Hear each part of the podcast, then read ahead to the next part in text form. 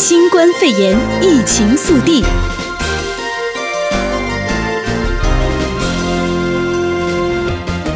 欢迎收听新冠肺炎疫情速递，我是哲伟。首先带您关注到的是，符合资格的美国人最快本周可以领取一千两百元的纾困金。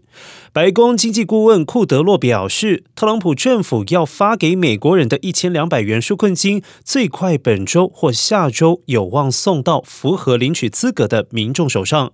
由于疫情持续，经济影响扩大，财政部长姆努钦七号加码要求国会新增两千五百亿元的小企业纾困金，而参议院民主党人也提议发放最多达两万五千元的危险津贴给一线的医护人员以及冒着染疫危险工作的劳工。再来看到的是最新消息，超过七百名的美国航空以及西南航空空服员染疫。新冠肺炎疫情在全美肆虐，而最新消息指出，美国航空以及西南航空两家公司已经至少有七百位空服员工作人员确诊感染，而其中美国航空已经有两名空服员染疫死亡。而国会的议员扬言要冻结捐助世界卫生组织。总特朗普炮轰世界卫生组织，早该在数个月前就对新冠肺炎疫情提出警示，并且指控 WHO 可能早就获得相关讯息。而特朗普表示，WHO 最大捐助国就是美国，却高度以中国为中心。他将仔细检视此事，并且暗示将暂停美国捐助的资金。而同一时间，有多位美国的国会议员也纷纷采取动作，支持特朗普暂停捐助世卫的打算。共和党众议员瑞森绍尔就提出决议案，呼吁国会冻结 WHO 捐助预算，直到 WHO 秘书长谭德赛下台。以及国际委员会针对 WHO 隐匿中国防疫不力一事展开调查为止。而目前决议案总共获得了二十一位众议员的联署支持。而根据福斯新闻网的报道，美国最近一次资助 WHO 的金额为一年一亿一千六百万美元。元而除此之外，美国还会每年额外捐助世卫一亿到四亿美元不等的资金，资助其特别计划。报道指出，光是在二零一七年。年，美国就捐助 WHO 超过五亿美元，而世卫二零一六年以及二零一七年总预算为四十亿美元。再来带您关心到的是洛杉矶以及美国疫情的数据。洛县公共卫生官员表示，截至星期三中午，全县总共有七千零二十五例病例和一百七十三例死亡。至于全县有九百三十一起确诊病例，十五例死亡。圣地亚哥总共有一千四百五十四确诊病例，三十一人死亡。此外，洛杉矶县七号还首次公布了该病毒在各种族群体中分布的初步分析数据。费雷尔指出，以七号的一百六十九例死亡病例来看，其中七十六例族裔不明，而其他九十三例死亡病例当中，百分之十九为亚裔，百分之十七为非裔，百分之二十八拉丁裔，百分之二十七为白人，而其他族裔为百分之九。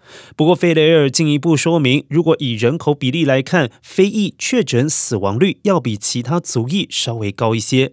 而截至中午十二点，目前全美总共有超过四十万感染病例，一万三千起死亡案例。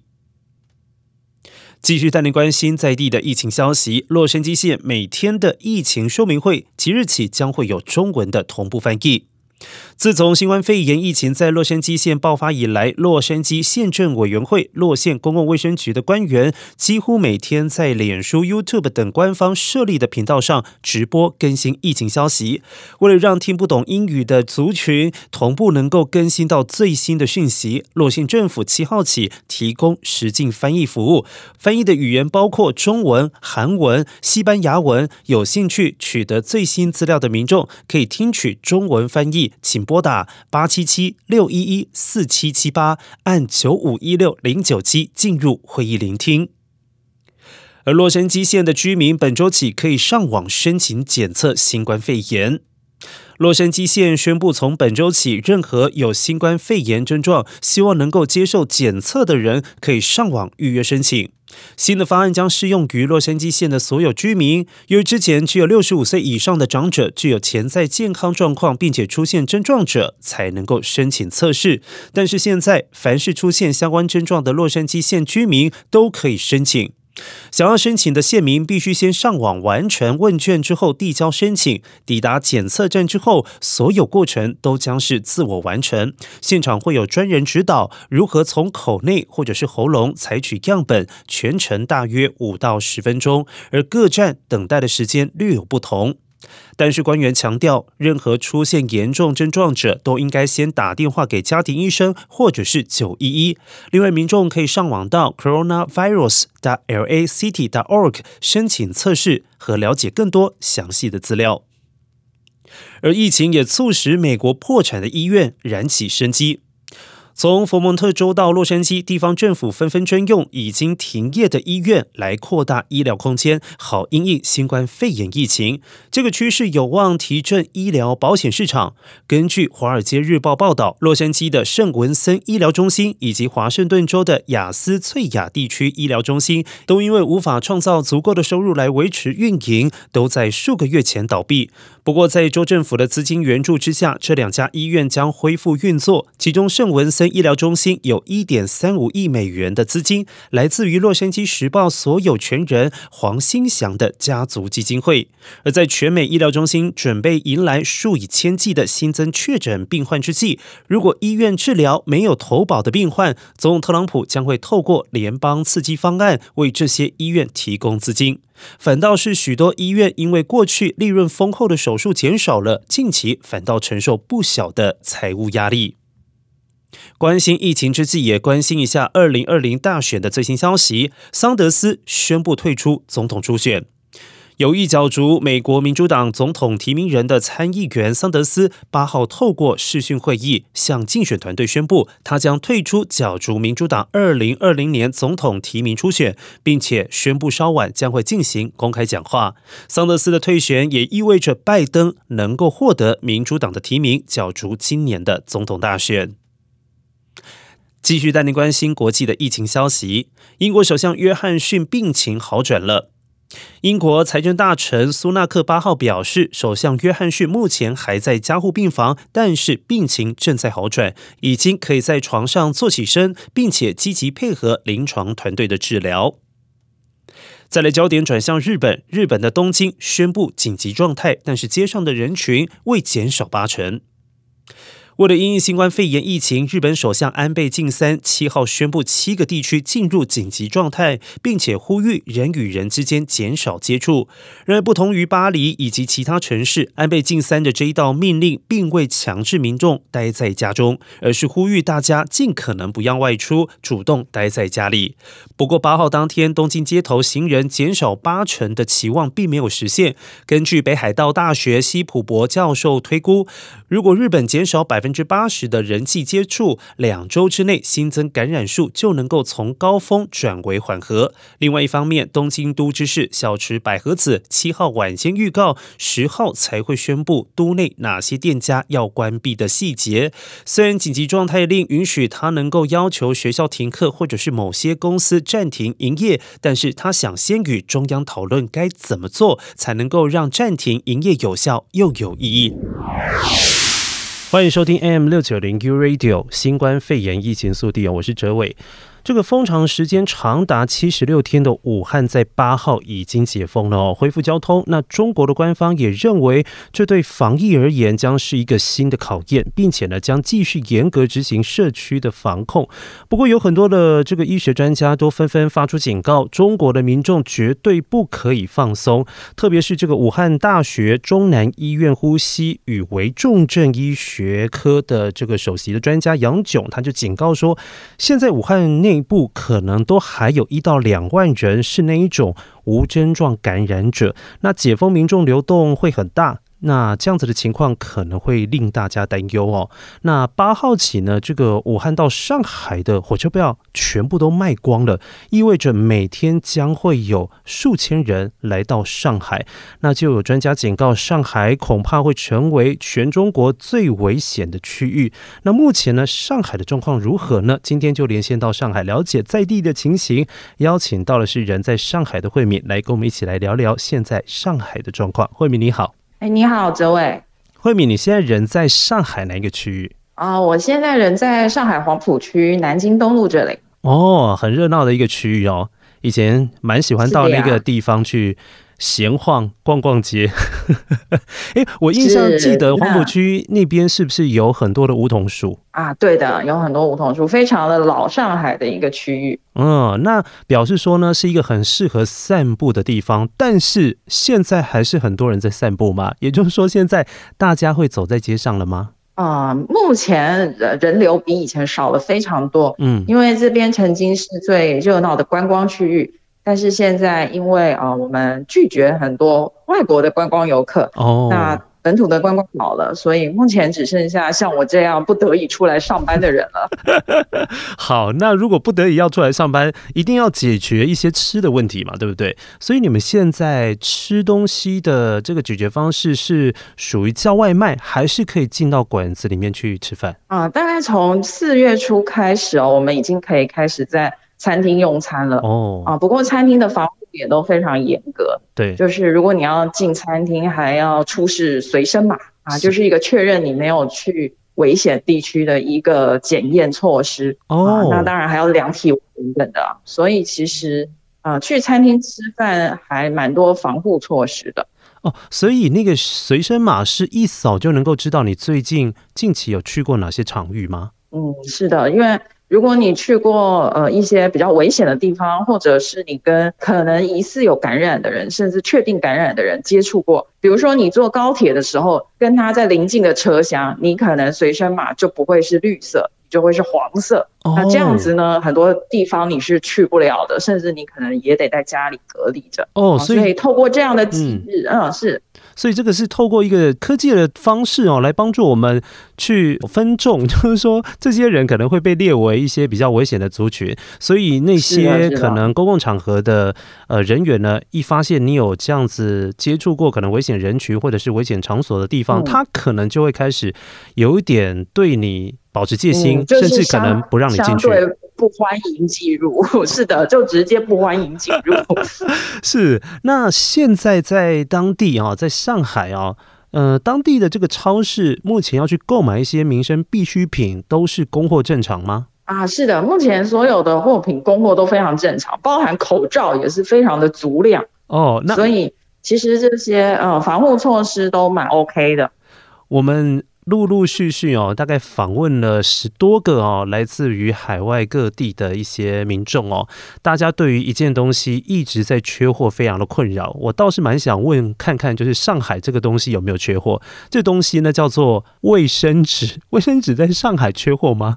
卫生纸我们非常充足哎，而且其实我们并没有引发抢购卫生纸的呃这样的高峰潮啊，因为可能当天。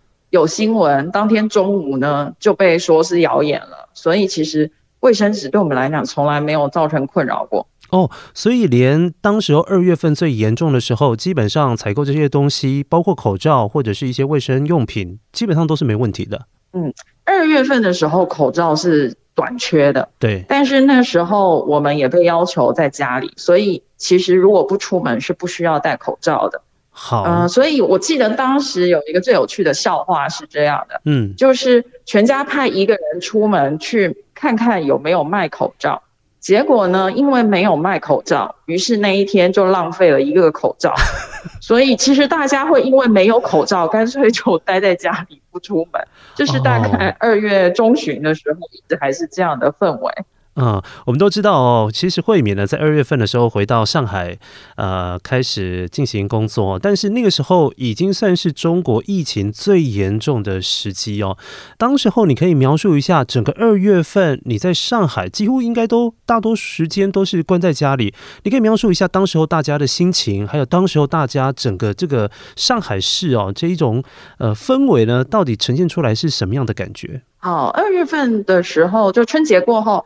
因为那时候也确定孩子不上课了，然后大人也只能在家工作，嗯、所以其实大家都处于一种呃比较压抑的氛围。嗯呃，那还好也透过网络，所以我们还有蛮多网络活动的啊、呃，包含像健身房或者瑜伽会馆啊、呃，非常多的老师哦无私的奉献。对，他们会在网上开很多的免费网课哦，那所以呢，我们也就团结起来，在家里一起健身。啊、呃，所以其实，在这一段期间哦，就是呃，还有包含那一段期间，呃，买菜还挺方便的哦。怎么说？因为很多嗯，很多的超市它其实可以快递到小区门口，哦，大家可以再去小区门口取你的菜。是、啊，所以相对而言，其实。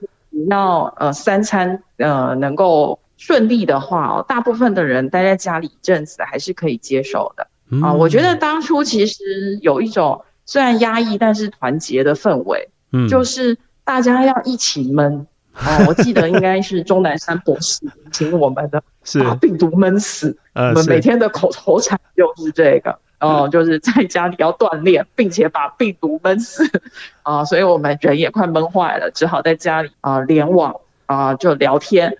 那所以就我所知呢，这一段期间。好像很多的游乐器材，嗯。啊，印象中就是 Switch 卖的特别好，对。啊，因为大家都在家里玩健身环，是是、啊，所以听说价钱上涨了四倍。总之呢，我觉得大家就是一种苦中作乐的感觉，在二月的时候，嗯，其实这个情况啊，就是大家会把一些可能想购物的欲望啊，或者是想要吃的欲望啊，全部发泄在网络上面哦，就包括现在美国情形也是哦，因为现在。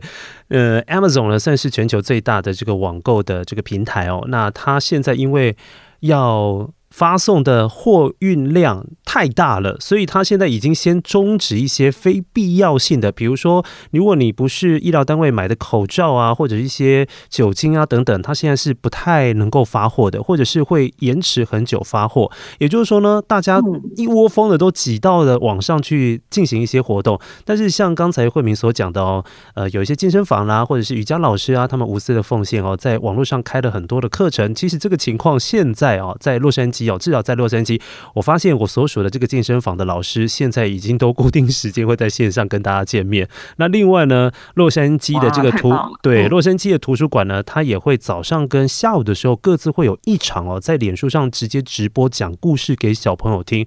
所以我发现哦，当疫情哦就是在爆发的时候，大家必须闷在家里的时候，反而会刺激一些网络上面有很多你意想不到的活动会群聚起来。那这个也会让大大家来思考一个点，就是说，呃，现在大家都在进行远端的工作，然后有不少的城市都觉得说，诶，现在这样子远端工作都能够把工作处理好，那么以后如果疫情整个结束之后，是不是不用在 downtown 热闹的地区去租那种这么昂贵的办公室？呃，透过网络，然后就可以在各地办公，也省下了一大笔钱，这样不是很好吗？现在大家都在思考这个。呃，网络呢，对于现在的生活，在被囚禁的时候呢，有很大很大的帮助。我不晓得这样的事情是不是也在上海开始去思考这一件事哦。不晓得你们当时候就是都没有办法出门，需要远端工作的时候，是不是也能够指引你们的工作？嗯，是大部分我们的工作还是要靠线下完成的哦啊，但是少部分的工作呃是可以网络化。嗯。啊、呃，但是我们目前评估到现在，啊、呃，因为我们四月份也陆续开始恢复正常上班了，除了戴口罩这件事，还有消毒的事。对，我们发现其实，呃，线上的工作。